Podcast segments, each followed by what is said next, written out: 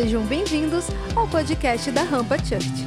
Galera, nós estamos numa temporada chamada Potencial. Eu quero ministrar uma palavra no teu coração hoje, a maior atitude do mundo. Repita comigo assim: a maior atitude do mundo. Glória a Deus. Então feche seus olhos, deixa eu orar, que eu quero ministrar uma palavra ao teu coração hoje. Pai, eu quero te agradecer. Que o Senhor possa ministrar agora nas nossas vidas eu peço mesmo atenção agora, Senhor, que não nada roube é, a nossa atenção para essa mensagem, que eu acredito que é uma mensagem que vai falar para os jovens, para os adolescentes e para os mais novos aqui nessa noite, Pai, nesse, nesse salão. Eu peço ao Senhor que dê mesmo atenção, porque é uma, uma palavra que eu tenho considerado de extrema importância para a nossa geração, principalmente pelos fatos que têm acontecido nas, nos últimos dias e o quanto nós precisamos despertar para aquilo que o diabo tem tentado roubar, ceifar, matar e destruir uma geração inteira, Senhor. Então, ministra mesmo o nosso espírito. Eu acredito que hoje os teus anjos me ajudem aqui a ministrar, Senhor, nessa casa, e que o Senhor me dê a oportunidade de fazer com que essa palavra ela não fique só aqui, mas ela ecoe mesmo como um entendimento para uma geração inteira, Senhor. Usa a minha vida, usa a vida agora de cada um dos adolescentes e jovens que estão nessa casa hoje e que o Senhor dê um despertamento para nós sairmos daqui imediatamente após esse culto e já partir para ação, Senhor. Eu já peço aqui que o Senhor nos potencialize, que o Senhor nos dê a oportunidade de entregar armas espirituais nas nossas mãos. Aqueles que ainda não têm nem compreensão do que seja isso, que eles possam hoje sair daqui com discernimento, com entendimento, com compreensão e com muito amor, Senhor, dentro deles, para que sejam mesmo algo, uma explosão da manifestação do teu poder, Jesus nessa cidade de Volta Redonda e nas cidades que aqui estão representadas. Usa teus filhos hoje, desde já, porque essa mensagem possa também ser um direcionamento, uma bússola, um GPS, para que as redes sociais, para que as mídias sociais de cada um dos adolescentes e jovens da rampa possam ser, Pai, um ponto, uma, um encontro, um lugar, um, lugar, um, um QG de força de manifestação de poder para salvar uma geração, Senhor. Comece aqui, Pai, a fazer entre nós. Que o Senhor faça já uma limpeza nos bancos de dados, Senhor, da internet, que estão ali nos meios digitais, para que todo nível de impureza que nossos filhos aqui da rampa estão carregando nos seus celulares, nos seus aparelhos digitais, e possa agora começar a ministrar de forma poderosa, Espírito de Deus, para que hoje aconteça, hoje ainda, essa noite, antes de virar o relógio, às 11h59, nós possamos estar fazendo a maior revolução digital de salvar vidas por meio da internet. Usa a nossa vida, Senhor, porque eu tenho certeza que tanto os mais responsáveis aqui, os mais velhos, até os mais novos, nós vamos sair daqui com uma cabeça totalmente conectada no que o Senhor deseja e não no que o mundo tem tentado manipular essa geração. Por isso eu te agradeço, Senhor, em nome de Jesus, por essa oportunidade que o Senhor vai nos dar aqui agora, em nome de Jesus. Amém e amém. Galera, na última segunda-feira, nós tivemos uma. Eu, ah, durante o dia, nós tivemos uma notícia, no dia 27 agora, de, uma, de um garoto de 13 anos que entrou numa escola no interior de São Paulo, na Vila Sônia, se eu não me engano, e entrou com uma arma branca, uma faca nas mãos, com uma, uma vestidura, máscara, uma roupa, e Gabi, obrigado. Rangel trouxe a mesinha e você trouxe a aguinha. Que chique, né? Casal trabalhando aí em conjunto. Obrigado. E nessa semana, no início da semana, nessa segunda-feira, quando chegou aquela notícia para nós ali, é, eu não sei quem aqui teve é, interagiu com, a, com, as, com o noticiário da segunda, mas é, foi um alarme para que a gente pudesse ligar um ligar aí os nossos sinais, as nossas, acho que o nosso entendimento do que está acontecendo. Eu não sei se você acompanhou, mas foi mais um caso de agressão, violência na escola. Um ambiente onde hoje, eu estava fazendo uma pesquisa, vendo aqui, onde é um, é um lugar onde o caos social está sendo implantado. Eu não, eu não, consigo identificar naturalmente o que, que tem, o que, que se é uma, uma falta de estrutura de autoridade, se é o governo que não consegue é, enxergar o que está acontecendo, o que, que, o que, que tá, qual é a passada que nós precisamos dar com a educação. Onde é que nós estamos falhando? Se é na família, se é na própria instituição, na educação, ou se é nas instituições que atuam diretamente com o adolescente, com o jovem, mas uma coisa está acontecendo. Nós estamos vendo, diante dos nossos olhos, um massacre da moral de uma geração inteira. papo hoje é muito sério que eu quero conversar com você e eu espero chamar a tua atenção para que você não se distraia na superficialidade que a internet tem trazido para a tua vida, mas algo muito sério, porque nós ainda temos a felicidade de não ter sido em volta redonda acontecer um, um, desastre com vidas, como está acontecendo em alguns lugares. Eu fiz um levantamento, estava vendo aqui, nesses últimos 20 anos foram 22 ataques, presta atenção no que eu vou falar. 22 ataques, 36 deles foram com mortes, vítimas fatais, de assassinato mesmo de alguém que entrou na escola. Desses ataques, só em 2023 foram três ataques, só nesse ano. O agressor mais velho, mais novo, perdão, tinha 10 anos. E o mais velho, 25 anos. Preste atenção aí. Há uma geração. Há um eixo aí de 10 a 25 anos. Exatamente o eixo geracional que a rampa trabalha. A partir dos 11 até os 25, 26 anos de idade. É impressionante. Quando eu peguei esses dados aqui, eu vi em duas fontes, e aí quando eu vi lá que era de 10 anos, o mais novo que entrou numa escola e é, cometeu um crime, até 25 anos de idade. Foram 16 alunos e 12 ex-alunos que realizaram o atentado. Preste atenção. Vou entrar, estou entrando com, com informação primeiro para depois entrar na palavra com você. Três casos foram feitos por duplas, amigos, dois rapazes. Doze escolas estaduais, seis escolas municipais, quatro escolas particulares e uma cívica militar. Em 20 anos, 22 ataques. Estatisticamente, para a realidade brasileira, é altíssima. Nos Estados Unidos, isso é uma estatística de dois, três anos de diferença só, porque lá é constante. Mas por que, que eu estou te chamando a atenção para abrir a mensagem de hoje, te falando sobre o caos da violência nas escolas e o que, que tem acontecido nesse caos social nesses últimos anos? Por que, que eu quero chamar a tua atenção hoje? Porque nós, como igreja, nós precisamos começar, ah, principalmente uma igreja na nossa identidade, nós precisamos começar a ligar o alerta. Porque parece que nós estamos conseguindo ser distraídos o suficiente. Eu estava peguei lá uma, um, um texto que eu tinha em casa, de um livro, de um autor que é um educador, e ele estava falando o seguinte, me chamou muita atenção, e eu quero só ler para você rapidinho, deixa eu só abrir aqui, porque eu estou com. estava fechado. E eu eu estava vendo a leitura, a fala dele, estava dizendo o seguinte, peraí que tá, tá pronto, abriu. Ele disse, é, diz assim no livro lá, entre os adolescentes e jovens, nós podemos observar algumas tendências que desafiam os valores de amor, humildade, perdão, paciência e obediência. Vão ser os cinco pontos que eu vou tratar na mensagem, tá? mas eu estou abrindo para você aqui. E aí ele coloca aqui quatro pontos que eu preciso chamar a tua atenção. Primeira delas, a cultura de comparação nas redes sociais. Como nós nos, como essa geração, vou, vou me incluir, um jovem de 48 anos, mas vou me incluir aí, mas como nós nos comparamos, nós estamos criando uma cultura de comparar com a vida de outras pessoas nas redes sociais.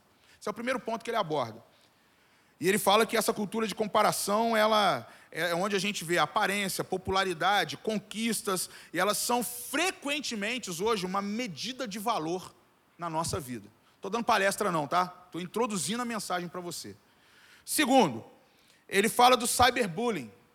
Alguém aqui Vou fazer uma pergunta muito discreta e indiscreta ao mesmo tempo. Alguém aqui já sofreu cyberbullying?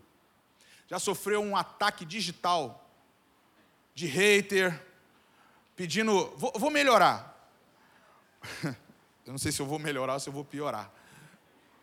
Mas você já expôs a sua nudez em alguma rede social? WhatsApp, algumas outras coisas? Você já sofreu um ataque falando da sua cor de pele, da sua orelha, do seu cabelo, do seu nariz, do seu corpo, das suas pernas? Você já sofreu algum tipo de comentário maldoso? Já sofreu algum tipo de situação constrangedora? Estou falando nas redes digitais. Isso é cyberbullying. Vamos lá. Terceiro ponto que ele trata aí: a cultura do imediatismo. Ou seja, tudo está instantâneo demais, tudo está rápido demais, tudo tem que gerar rapidamente expectativa e gratificação, tudo tem que ter um valor de retorno. e rápido, senão não vale. O autor que eu estava lendo lá, ele falou assim: precisamos estar muito atentos à polarização que está acontecendo sobre os adolescentes e jovens, a ponto de perder respeito, confiabilidade, segurança e amor ao próximo. Até aí. Quando eu li essa, esse texto, quando eu fiz essa pesquisa, desde segunda-feira, a pastora Raquel, hoje ela não está aqui, ela foi fazer um curso no Rio, desde quinta-feira que ela está no Rio, ela deve chegar hoje só 10 horas da noite. Na segunda-feira de manhã, a pastora Raquel, quando ficou vendo as notícias, ela acompanhando, ela está muito mais inteirada do que eu, por causa de um, de um, do projeto que ela trabalha é, intensamente na terapia, nas terapias que ela faz com adolescentes. Eu só vou estar tá mais intenso nisso a partir do meados de abril. Mas a pastora foi, foi fazer um vídeo, ela acabou não postando esse vídeo, eu até cobrei ela por que ela não postou. Eu vi a fala dela e, e na fala dela me chamou a atenção. Nós precisamos alertar a rampa sobre um assunto muito sério. Porque nós estamos trabalhando um tema chamado potencial, e no tema potencial, o que está matando o potencial de uma geração é exatamente essa exposição violenta que está acontecendo nessa faixa etária de 10 a 25 anos de idade. Eu preciso falar para vocês porque, quando a gente trata de assunto na área sexual, é um assunto que ao mesmo tempo provoca e constrange.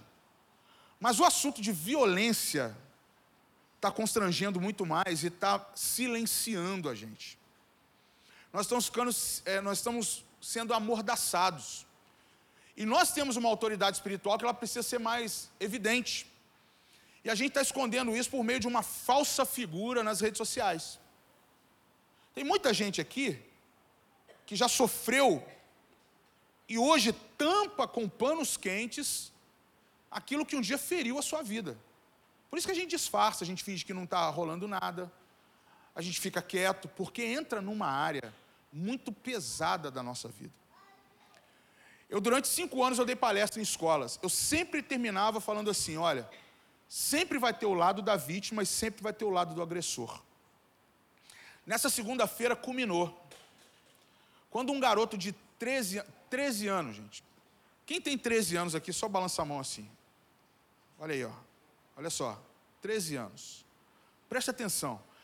desculpa, mas eu vou pedir para vocês. Fiquem de pé aos 13 anos de idade. 13 anos. Pode ficar. Sem problema. Pode ficar. Fica de boa. 13 anos. Preste atenção, gente. Preste, preste atenção, jovens. E preste atenção os mais novos também, que estão abaixo de 13 anos de idade. Preste atenção. Você imagina, por isso que a gente às vezes não tem compreensão né, do básico, né? Você imagina meninas como essa, como ela ali. Quem mais três ali? Ali, ó. Presta atenção nos rostinhos, gente. Você imagina uma garota dessa de 13 anos entrando num ambiente de escola e matando pessoas? Olha aí. Você imagina? Não, vamos lá, gente. Vamos, vamos que o negócio vai, vai andar aqui. Você imagina? Não imagina? Não imagina. Mas sabe por que eu estou mostrando para você? Porque é o que está acontecendo. É o que está acontecendo. E quando a gente começa, pode sentar, por favor. Quando a gente começa a pensar e raciocinar, a gente começa a olhar o que está matando essa geração. A Bíblia tem três grandes genocídios na Bíblia. O mais sério deles foi de Herodes, Herodes Antipas, que tentou matar a geração de bebês na época em que Jesus nasceu. Ou pior, conseguiu. Os pais de Jesus fugiram da cidade dele e foram para o Egito. Mas naquela época houve um massacre de crianças. Naquela época, um tipo de massacre. Nós estamos vivendo um outro tipo de massacre agora. Só que a gente não está percebendo, porque é silencioso. As pessoas hoje estão maquiando com o quê? Falam mais da depressão, falam mais da ansiedade, falam mais da angústia dessa geração, mas não falam de como essa geração está sendo levada lá pela Deep Web ou outras coisas a tirar a vida do outro. Falta de amor ao próximo. Eu quero conversar com vocês hoje porque eu não consigo, por mais que eu estude, por mais que eu leia, por mais que eu procure, por mais que eu tente encontrar, eu não consigo ter resposta melhor do que o que traz salvação para essa geração se chama Jesus Cristo. Mas só que nós achamos que ferramentas que o homem cria vai trazer solução, nunca vai trazer essa solução. Nós podemos atrasar um pouco o processo, mas quem traz salvação, ou quem vai tocar essa geração, ou quem vai tocar a geração das famílias, é Jesus.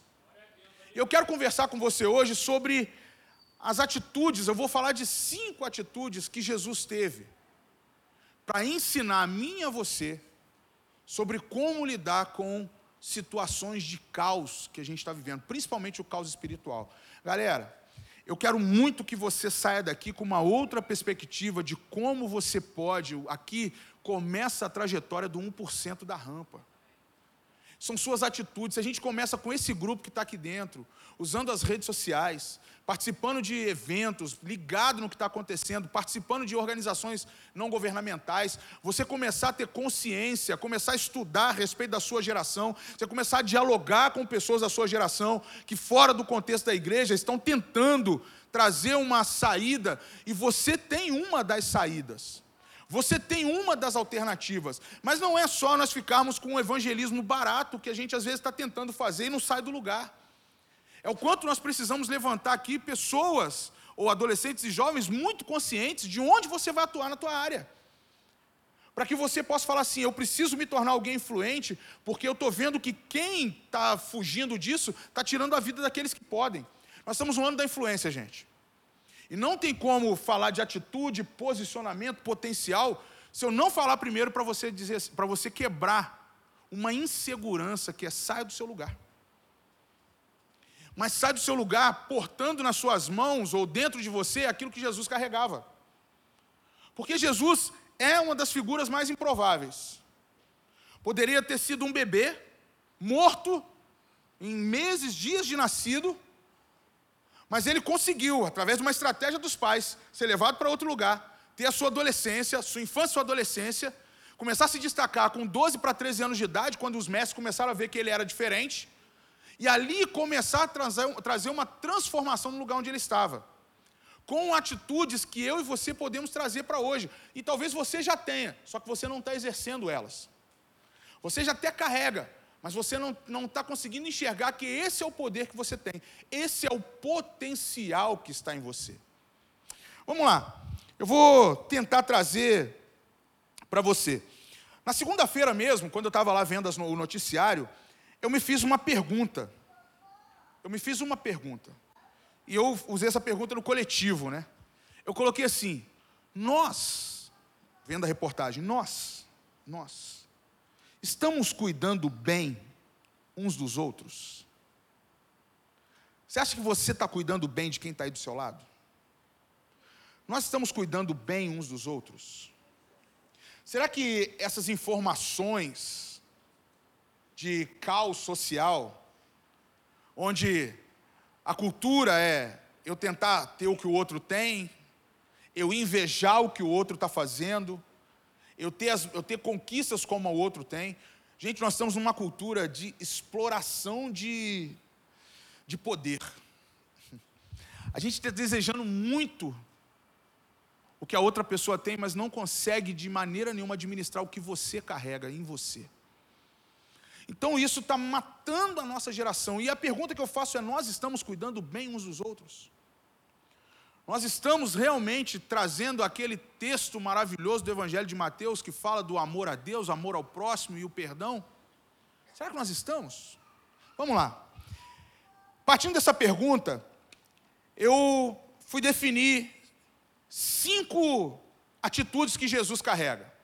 Mas eu quero destrinchar com você. Eu vou usar aqui teólogos, eu vou falar o nome de algumas pessoas aqui e algumas frases que eles usaram. A primeira Primeira atitude que eu quero falar é humildade. Está aí? Coloca para mim. Humildade. Está aí. Atitude da humildade. Eu quero ler um texto com você rapidinho. Filipenses capítulo 2, do verso. Eu vou ler do 1. Se por estarmos em Cristo, nós temos alguma motivação. Olha que interessante, né? O apóstolo Paulo já, já mete na, na lata aqui. Vai falar de motivação. Se, se, nós, se você. Fala assim, ó, cutuca aí. Você Fala assim: se você está em Cristo, aí dentro de você tem uma motivação. E aí ele fala: aí dentro de você alguma exortação de amor. Vamos lá, exortação. Risquei, rabisquei aqui do lado.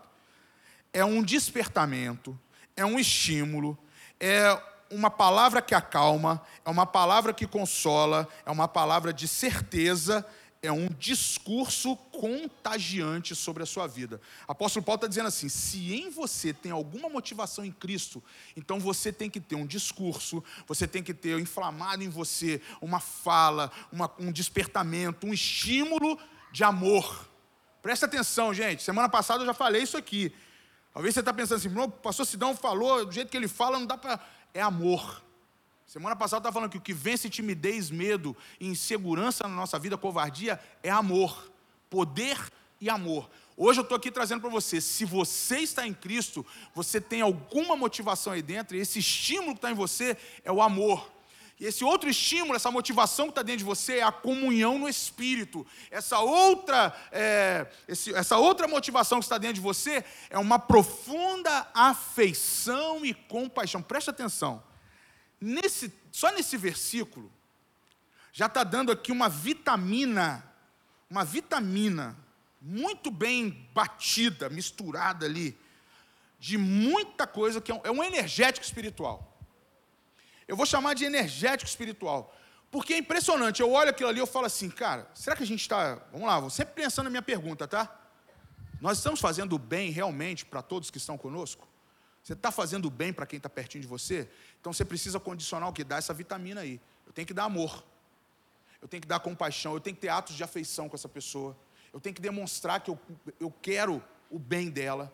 Eu tenho que mostrar que essa pessoa comigo, perto de mim, ela vai se sentir segura porque eu vou dar a direção correta para ela, eu vou dar um conselho justo para ela. Eu não vou levá-la para furada, mas eu vou estimular o suficiente, eu vou encorajar o suficiente, eu vou consolar o suficiente eu vou cuidar o suficiente. Mas, pastor Sidão, eu não tenho nem condição de cuidar de mim, quanto mais cuidar de alguém. Então, aprenda na palavra de Deus. E cuidado, que alguns podem, infelizmente no nosso meio, tem alguns que vão usar isso para tirar outra coisa de você, menos cuidar de você. Tem muita gente que usa isso, usa o evangelho para poder fingir e ficar com as ideias lá do mundo em cima de alguém. Aqui, essa igreja é um detalhe muito importante. Nós lidamos com gente muito nova. E o diabo é sujo. Porque ele lembra o nosso passado lá atrás e fica trazendo para a gente chegar perto de um adolescente, um pré-adolescente, e a gente usar da nossa maldade ou de algum mal que fizeram a nós e a gente quer reproduzir em alguém. Porque no nosso subconsciente trabalha isso, sabia? O inimigo é sujo, gente. O inimigo é muito sujo e você precisa entender que somente na sinceridade de quem está em Cristo é que nós podemos mudar isso. E aí, aqui o apóstolo Paulo começa a construir qual é a humildade do crente. A minha Bíblia ali é muito interessante, eu estou com uma Bíblia de, de, estudos de pequenos grupos, de célula, eu, eu fui ler no rodapé dela, achei fantástico. E ela aqui fala o seguinte: ela diz assim, o que significa considerar, é, no, no, texto aqui, ele fala assim: olha, muito cuidado, porque na humildade muita gente confunde o que é ser humilde e o que é ser capacho. Alguém sabe o que é capacho aqui? Capacho é aquele tapete da entrada de casa, onde você vem da rua cheio de sujeira e você usa aquele capacho para limpar os seus pés para poder entrar dentro da casa. Isso é o, na Bíblia, isso é o oposto de humildade. Isso é o oposto. Humildade é você reconhecer que o lugar onde você está entrando, ou a vida de quem está te permitindo entrar, você entre com respeito, com afeição, com compaixão. Agora, existe aqueles que vão fazer da vida do outro, que é permitido entrar, capacho. Namorados, noivos, muito cuidado, porque se destilar um ódiozinho numa relação afetiva e o negócio não ficar bom, pode ser que o outro não seja humilde com você, mas seja fazer você de capacho. Cuidado, tá bom? Discipuladores e discipulados, cuidado. Nós não podemos atropelar as coisas. Discípulo não é capacho. Discípulo tem que aprender a tua humildade com ele. Ok? Só para vocês entenderem. Casais casados. Raquel não está aqui hoje para poder olhar nos olhos dela e falar. na relação. Aliás, estou completando 20 anos de casado na semana que vem. Beleza, tá bom. Ela tinha que estar aqui porque agora ia entrar um fundo musical, ia entrar alguém aqui com a asinha tocando uma arpinha, e ela não está aí com cupidinho, com flechinha, mas não foi ensaiada essa parte. É, aham, uhum, falou, Gabriel. Vou, paga o seu, vou pagar o seu. Mas você tem que ir com a varoa. Vamos lá, voltando aqui. Vamos voltar para o assunto aqui. Vamos lá. Então, gente, eu quero tentar trazer para você um entendimento. Vamos lá, vamos continuar o texto, porque eu quero te mostrar o primeiro, a primeira atitude, compaixão, é, é, humildade. Vai lá, pode passar. E aí, e, e, isso, a motivação também complete a minha alegria. Tendo o meu. Presta atenção nisso aqui, isso é importante. Para eu entender, lá no verso 1, que eu estou motivado em Cristo, eu tenho que estar num lugar onde as pessoas compartilham de um objetivo ou uma posição ou um potencial em comum. Qual que é? Tenham o mesmo modo de pensar, o mesmo amor, um só espírito e uma só uma só o quê? Em algumas outras versões, não sei se está atitude, mas pelo menos na grande parte que eu vi, está citando a palavra atitude. A atitude de humildade nos faz entrar num nível onde eu compreendo o que o outro está pensando, o que o outro está é, sentindo ou compartilhando, ou o que o outro está vivenciando espiritualmente. Gente, não dá para ter incompatibilidade. Num ambiente de amor em Cristo, não tem incompatibilidade. Não dá para um pensar uma coisa e o outro pensar diferente. Nós precisamos pensar em comum acordo. O Evangelho de Cristo provoca isso em nós, mesmo que eu ainda não tenha total entendimento, mas quando eu estou convivendo com pessoas que têm o mesmo amor, a mesma forma de pensar, a mesma compaixão, os mesmos atos de afeição, eu começo a entender que é o lugar que Deus separou para que eu possa compartilhar o melhor dele com quem está pertinho de mim isso aí eu começo a definir que eu não estou fazendo as pessoas de capacho debaixo dos meus pés, eu não estou vivendo mais aquelas coisas do velho homem, mas eu estou vivendo um amor sincero e verdadeiro, puro e simples. Por isso que as pessoas estão enfadadas às vezes, não conseguem ter relações entre adolescentes e jovens, não conseguem compreender, porque nós não, às vezes não estamos conseguindo entender o que é cumprir com esse protocolo, com essa forma, essa engrenagem. Está entendendo? Pô, seria muito bom se nós pudéssemos começar a entender que para salvar uma geração, para tocar uma geração, para falar do amor para uma geração. Por isso, gente, que a gente tem dificuldade de falar do evangelho nas escolas. Por isso que a gente tem dificuldade de falar do evangelho nas ruas. Por isso que você tem dificuldade de abrir a sua casa e fazer uma RG, uma célula. Porque a gente não tem a compreensão simples de que você só está fazendo isso porque você tem compaixão, você tem amor, você está fazendo, tem uma forma de pensar, você quer salvar o teu próximo. Você quer levar o teu próximo a conhecer Jesus como teu salvador. Só que a gente não está entendendo que o oposto está acontecendo o quê? Pessoas estão sendo ceifadas, estão sendo mortas. As pessoas estão sendo. Está acabando o amor no coração das pessoas. E, gente, está pegando uma geração precocemente. Precocemente. A internet está matando a sua geração. Às vezes você não entende, você está ali, enquanto você está rolando o teu dedinho, lá no, no, no aplicativo da Shen, está lá vendo Kawaii, está lá TikTok, é isso aí. O, tá lá, tem o Discord, até o nome já não ajuda, Discordia. Olha que maluquice. Você está lá, você está lá com seus. Está lá, agora é o chat GPT, está lá preso naquele negócio. Tá, não, vou perguntar aqui qual é o número da Mega Sena de amanhã, forma aí inteligência artificial. Você está numa loucura. Pergunta o Patrick, é mais fácil, pô. Taizinha também. Mas preste atenção, gente. Existe por trás disso uma profundidade que está tocando em áreas da sua vida que está acabando com você. Por quê? Porque eu não busco a humildade que a palavra de Deus me ensina, que Jesus me ensina. Vamos lá, vamos continuar. Termina aí o texto, por favor. Próximo, vamos, vou, vou terminar. Agora preste atenção: nada façam por ambição egoísta ou por vaidade. Preste atenção nessas duas palavras aqui. Não façam nada pensando em você mesmo. Isso aqui é o maior desafio do Evangelho, gente. Isso aqui é o maior desafio do Evangelho. E é o maior desafio para a sociedade atual. É o maior desafio para A nossa geração é a geração selfie. Sou eu. Tá, peraí. A geração selfie é o quê? Sou eu na frente, vocês tudo atrás. Olha como é que eu estou bonitão. Esse meu perfil não é bom, tem que ser aqui. Não, não, aqui a Bíblia está aparecendo. Deixa eu, deixa eu... É, é, é assim. É uma ambição egoísta. Ou pior, é vaidade. A pastora Raquel falou aqui do Hevel. Mas, preste atenção, mais. Fala comigo, mais. Fala assim, Bíblia, você em Bíblia. Fala, Bíblia, você, hein? Querendo me pegar, né? Ah, Bíblia. Você veio com essa armadilha para mim, né? Eu querendo aparecer, eu querendo me mostrar, e aí você vem com essa palavrinha aqui, ó. Mas, humildemente, considerem os outros. Quem? Não é filme de terror isso aqui. Os outros. Os outros está aí do seu lado.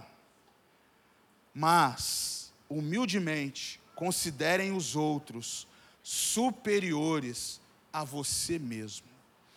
A maior prova que eu posso dar, que eu estou entendendo uma atitude real de humildade que Jesus me ensina, é eu sendo humilde e considerar o outro superior a mim independente de quem o outro é. Mas quando eu crio essa mentalidade do reino de amor em movimento, eu começo a simplificar o poder de Deus para que ele possa acessar minha vida. Porque eu começo a considerar o outro superior a mim. Eu começo a não ser um capacho, mas ser alguém humilde o suficiente para mostrar para outra pessoa que eu e ela podemos ter uma relação segundo a vontade daquilo que Jesus ensina. Atitude de humildade, gente. Atitude de humildade. Sabe que esse tema pode parecer muito simples para você, mas é uma das atitudes mais difíceis de se provar. Porque externamente a gente faz assim um agradinho, dá um presentinho, leva num lugar, você ri junto. Você está mostrando algo muito comum entre qualquer pessoa que conhece Jesus ou não. Agora, doar a tua vida pelo outro. E o outro, independente da cor, do jeito, de como fala, ser superior a você, gente. Prova para mim que você consegue fazer isso aí tranquilamente. Isso é evangelho de Cristo, gente. Não é algo nosso aqui, não. Isso aí é a maior prova de que quanto nós precisamos. Galera, eu estou falando algo para você, porque pode ser que para você é muito normal. Mas é normal viver num ambiente onde as pessoas são egoístas, onde as pessoas falam mal pelas costas e pela frente também, onde as pessoas mentem a seu respeito. Nós estamos na geração das fake news, gente. Hoje tem empresas que montam mentiras a seu respeito. Hoje existem nem empresas, mas pessoas que fazem questão de massacrar aquilo que você demora para construir. E em segundos destrói. Isso é o que? São ambições egoístas, que às vezes você carrega, ou o outro carrega, ou você nem carrega, mas as pessoas acham que você está carregando. E sentem inveja. Eu nem estou falando de inveja aqui, tá? Eu nem estou entrando na inveja. Mas eu estou entrando aqui em situações em que pode matar. E uma atitude pode mudar tudo isso. Vamos lá. Olha só, eu quero. Concluir o texto não? Qual versículo eu parei? Passa aí. Ah, vamos lá. Cada um cuide não somente dos seus interesses, mas também dos interesses do outro. Está até aumentando a proporção da, da coisa, está ficando mais séria, né? vai aumentando. O apóstolo Paulo é sinistro mesmo. Ele vai aumentando o negócio. Então, se cada um cuide não somente do que você tem interesse. Presta atenção, galera. Quem aqui, só que acho que quem é pai e mãe que sabe desse negócio? Quem é pai e mãe aqui? Pô, é um desafio para nós, não é, Tassi? É, Luan? Dani, é um desafio. Gente, cuidar dos nossos interesses, cuidar dos interesses dos nossos filhos. O maior sinal disso é um pai e uma mãe. Pode ser que você vá falar assim, pastor, eu tenho um trauma porque eu não tive esse cuidado dos meus pais. Você não sabe minha história. Mas você é uma exceção. Agora pega vários casos de pessoas que vê o sacrifício que um pai e uma mãe é capaz de fazer. E aqui, talvez a melhor forma de entender isso é cada um cuide não somente dos seus interesses, mas também dos interesses do outro. Você está disposto a cuidar do interesse dos outros? De quem você conhece muito pouco? Ou de quem você nem conhece? Qual foi a pergunta que eu fiz? Será que nós estamos cuidando bem do nosso próximo, de alguém que está pertinho da gente? Será que está fazendo esse bem, Caio? Será que nós estamos fazendo isso? Galera, eu estou fazendo você pensar hoje, tá? Hoje não é palavra para a gente desgastar, não. Hoje é para você sair daqui e ficar pensando a semana toda aí. Porque infelizmente tem gente que ouve e não vai praticar mesmo. E eu sei como é que é o final disso aí. Mas você que leva a sério, você que quer viver o evangelho, é isso aqui, cara. É confronto mesmo. Isso, ó, eu quando eu fui lendo as atitudes, eu estava me desmanchando, porque eu falei, Senhor, como. Eu nem entrei ainda, estou só na humildade. Mas eu fiquei falando comigo, só eu e o Carlão que sabemos aqui das cinco palavras. E agora o, o Lucas e o Bento. Mas eu fiquei pensando comigo, cara, como, como eu posso demonstrar essa humildade sem que a pessoa não ache que eu sou falso? Sem que a pessoa não vá pensar que eu estou fazendo ela de capacho na minha vida? Tem muito, eu tenho alguns amigos e pessoas próximas que falam assim, um está até aqui hoje, fala assim, só falta asinha nas suas costas, pastor. Porque você deixa os outros fazer você de bobo. Ou você é muito bom. Não é.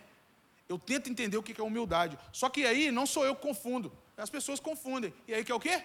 Vamos pisar. Tem hora que eu já me senti uma uva pretinha, né? Aquela bem suculenta. Eu já me senti um tapetinho bem sujinho. Mas, gente, não sou eu, são as pessoas.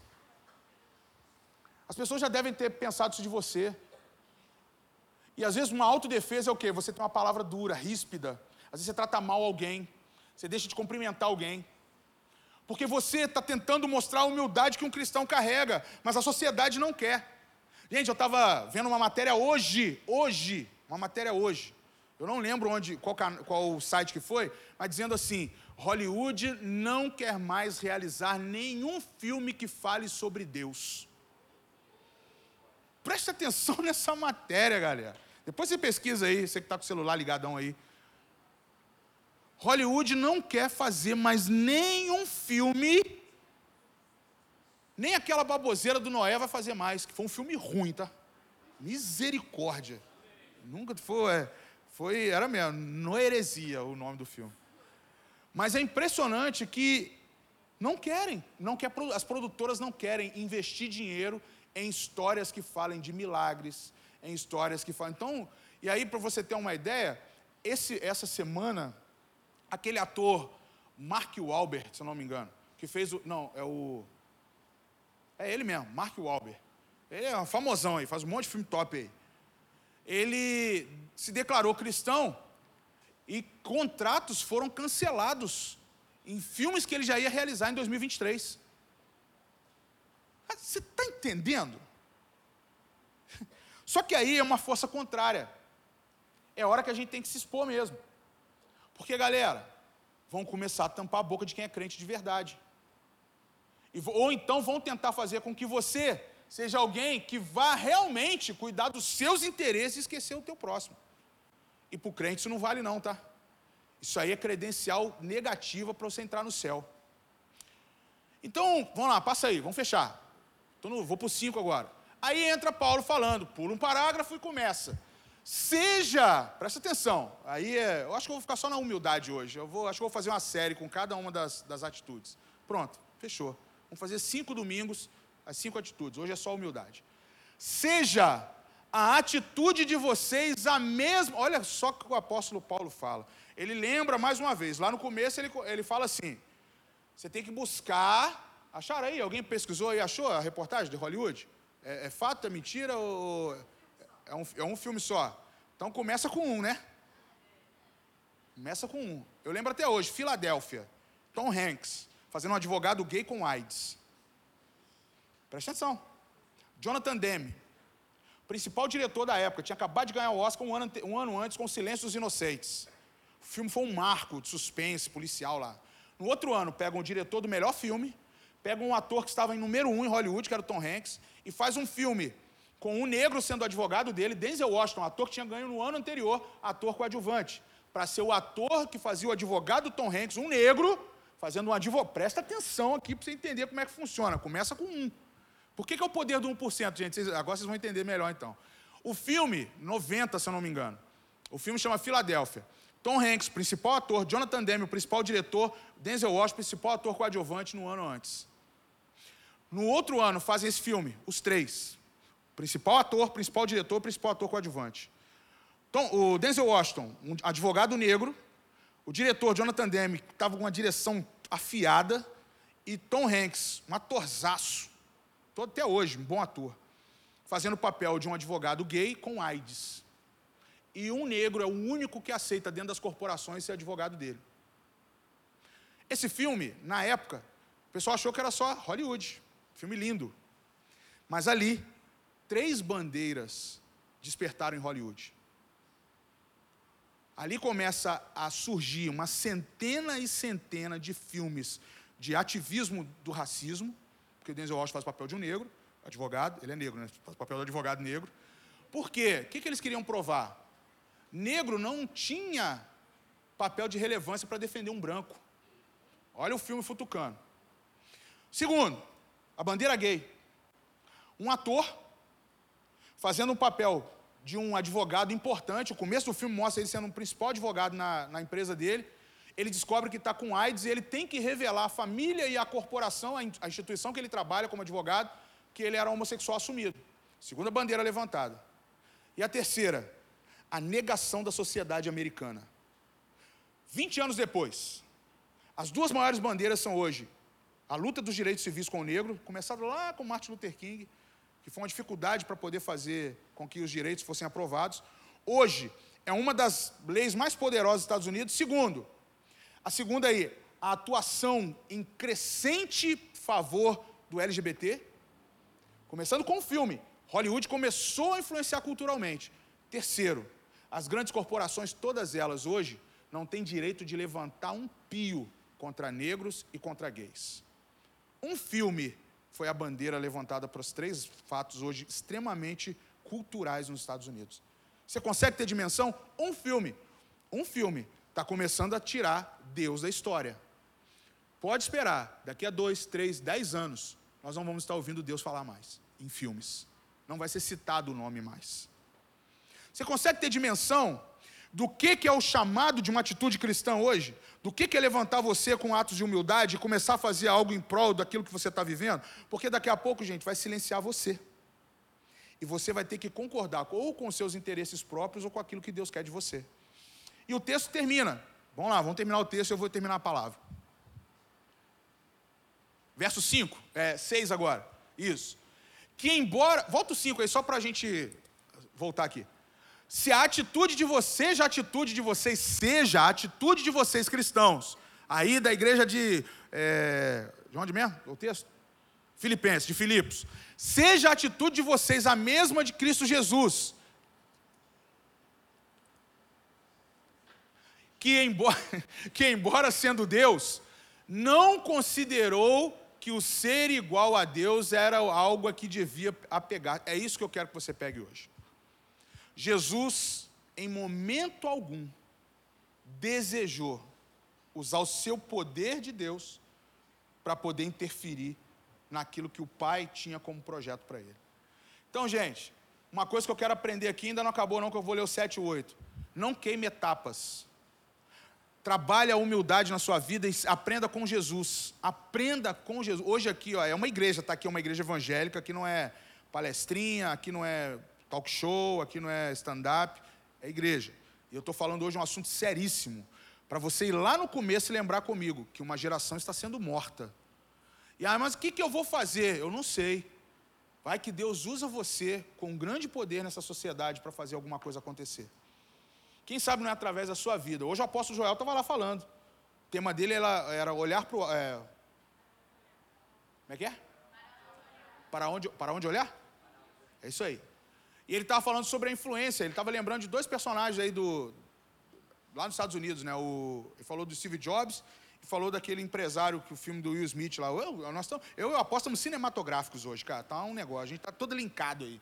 E ele estava falando sobre pessoas que são aos olhos pequenos, mas quando tem uma grande, um grande potencial dentro dela, onde ela pode chegar. Gente, como eu acredito que você tem um potencial enorme aí. Mas você precisa acreditar em você. Você não pode deixar que outras coisas roubem, te faça ir ao contrário daquilo que Deus chamou você para ser. Sabe o que, entra na minha cabeça? Esse garoto de 13 anos entrando na escola.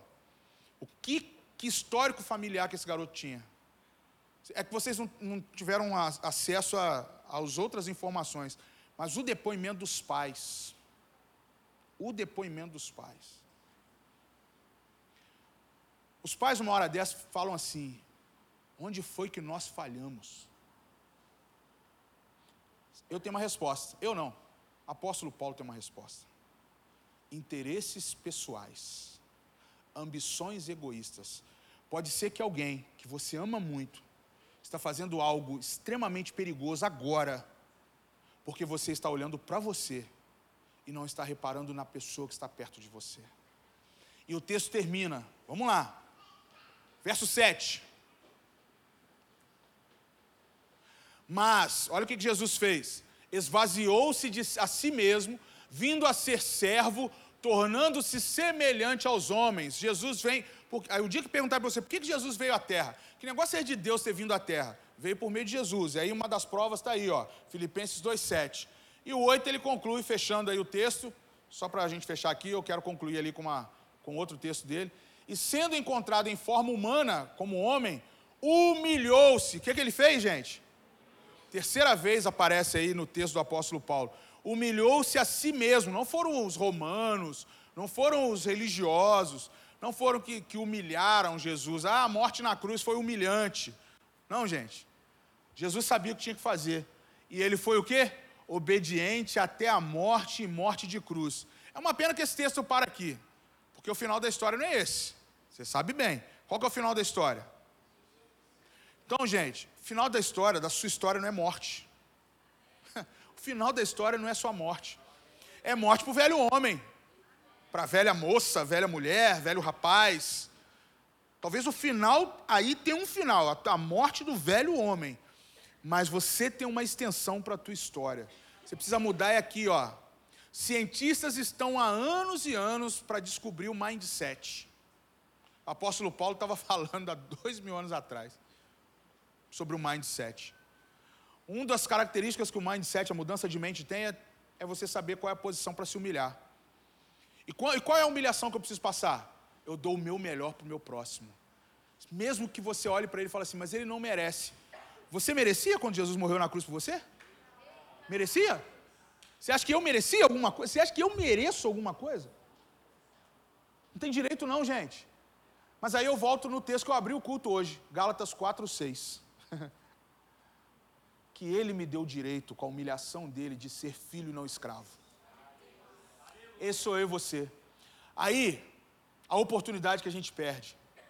Na Deep Web, falaram para aquele garoto entrar numa escola e matar professores, alunos.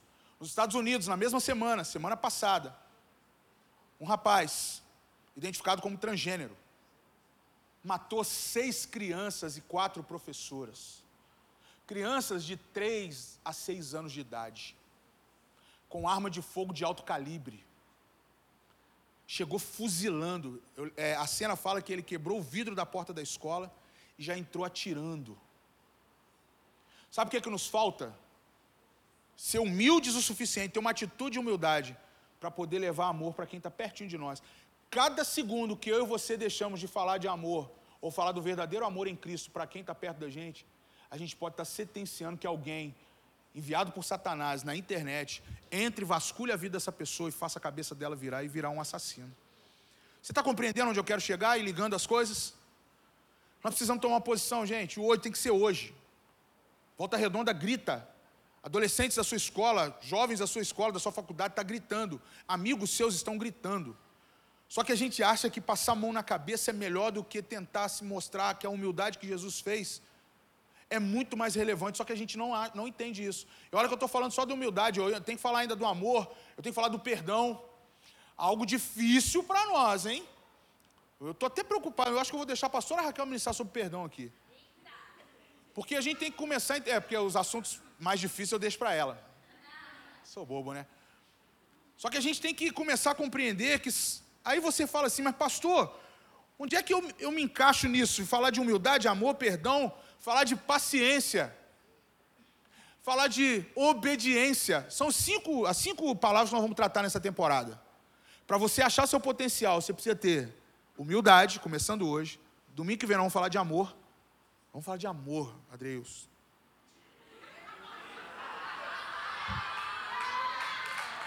Sugestivo aí, ó.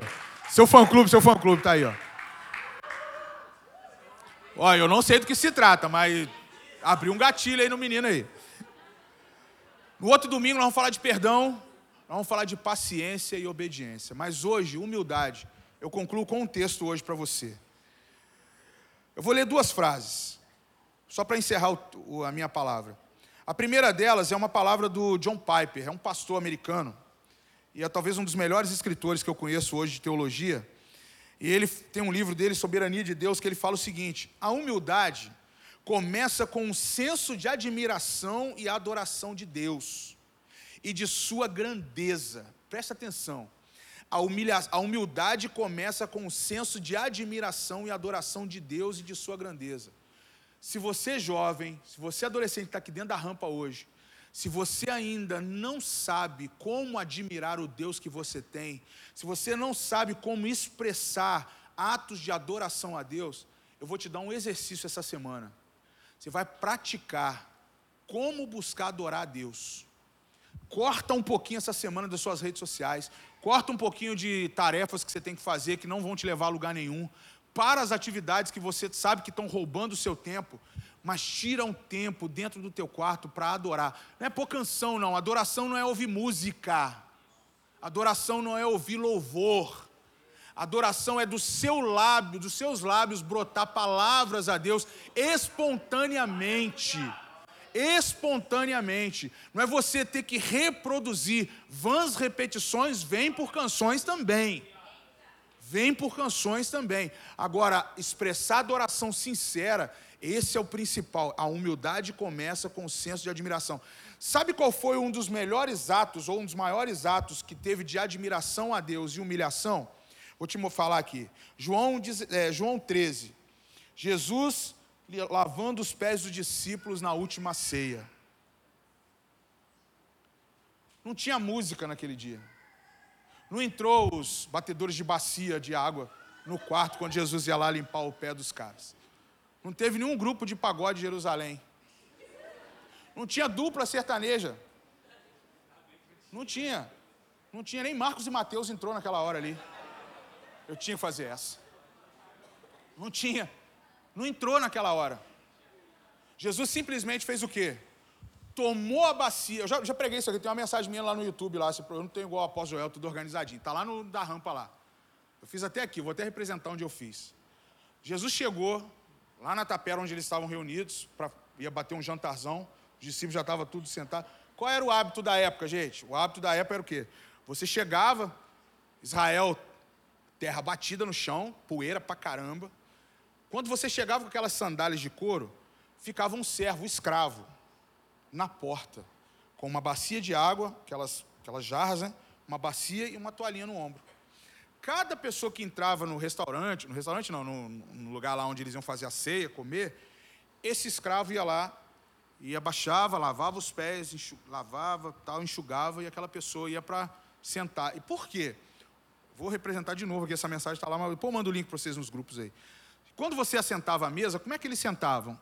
Ficavam de lado, assim, pãozinho no vinho, pá, pão plus vita, não, pão plus vita não, é pão pãozinho.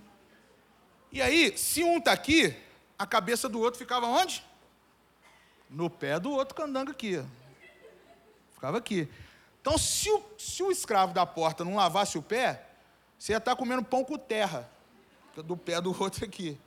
Então era assim. Então tinha que ter a pessoa para lavar os pés. E essa pessoa era considerada na sociedade como a classe mais baixa da casa. Jesus surpreende os discípulos, gente, em humildade. Jesus chega, vai até essa pessoa, fala assim: me dá essa bacia aqui, me dá essa toalha aqui. Mas Jesus, daqui, mas mestre, Rabi, É, o meu hebraico aqui. E aí Jesus, não, The Chosen, tentando fazer o ator do The Chosen aqui. E ele vai lá, e ele pega a toalha, pega a bacia, pega o jarro d'água, e ele vai lavar os pés dos discípulos. Jesus mostra para os discípulos naquela hora assim, fala, olha, se eu sou considerado o seu rabi, o seu mestre, eu estou me colocando naquilo que vocês consideram a posição mais baixa da casa. Eu estou me humilhando, me fazendo humilde, para vocês compreenderem quem são vocês. Vocês têm que se humilhar. Quando você começar a provar para o mundo a tua humildade, que você vai dar acesso às pessoas, nós começamos a provocar a, o abalo que o reino de Deus, o reino de amor é capaz de fazer. A pergunta que eu te faço é: você está disposto ou disposta a se humilhar o suficiente para isso? Num tempo de haters, num tempo onde a disseminação do ódio é cada vez maior, onde qualquer atitude sua provoca ira em alguém, e você se sente abalado porque alguém que você nem conhece fala mal de você e você carrega isso, ao invés de carregar a posição que Jesus carregou, em saber que você já teve alguém, ou melhor, um Deus que veio à terra, que morreu na cruz por você, ressuscitou por você e te deu a oportunidade para você viver aquilo que ele viveu, e você ainda vai se submeter a isso, são que essas pessoas estão indo para o inferno e não estão entendendo. Mas você tem um direito. Herdeiros, filhos, filhas, herdeiras. Deixa essa posição de escravo. Humilhe-se e faça a sua parte. A primeira atitude do, do nosso mês de abril é você ter humildade o suficiente para não ser capaz, mas você se colocar onde Jesus colocou. Feche seus olhos que eu quero orar. Pai, eu quero agradecer por essa palavra, Senhor. Como eu creio que uma mudança pode acontecer nesses dias, se nós começarmos a entender que toda essa violência, esse caos, a tendência é que a palavra mesmo diz que o princípio das dores viria, que já existe um apocalipse determinado, mas Senhor, nós sabemos que ainda podemos fazer com que outros ouçam verdades como essa, da porta para fora, Senhor. Pai, eu peço mesmo que nessa temporada nós possamos colocar em ações práticas, a começar com pequenos gestos essa semana, em casa, no trabalho, com os amigos. Começar a mostrar esse amor altruísta, Senhor. A derramar esse amor na vida do outro. É o que eu te peço, Pai, nos ensina isso. Que essa mensagem possa ensinar isso aqui um pouquinho para nós. E que a maior atitude do mundo é humildade. É humildade. Ministra isso agora, Senhor, no coração de cada um aqui. Nos ensina a entender isso. Nos ensina a compreender que não é nas linhas naturais, mas nas espirituais, Senhor. E essa geração precisa, porque naturalmente, ou até mesmo de forma espiritual, o inimigo tem ceifado uma geração, Senhor. O inimigo vem para roubar, matar, destruir. Mas as nossas atitudes podem buscar a abundância que está no teu nome, Jesus, que carrega o seu nome, Senhor, sobre a nossa vida nesta noite. Esse foi o podcast da Rampa. Compartilhe com seus amigos, nos siga nas redes sociais e para ouvir essa palavra completa, acesse nosso canal, se inscreva e fique por dentro de tudo o que acontece na Rampa.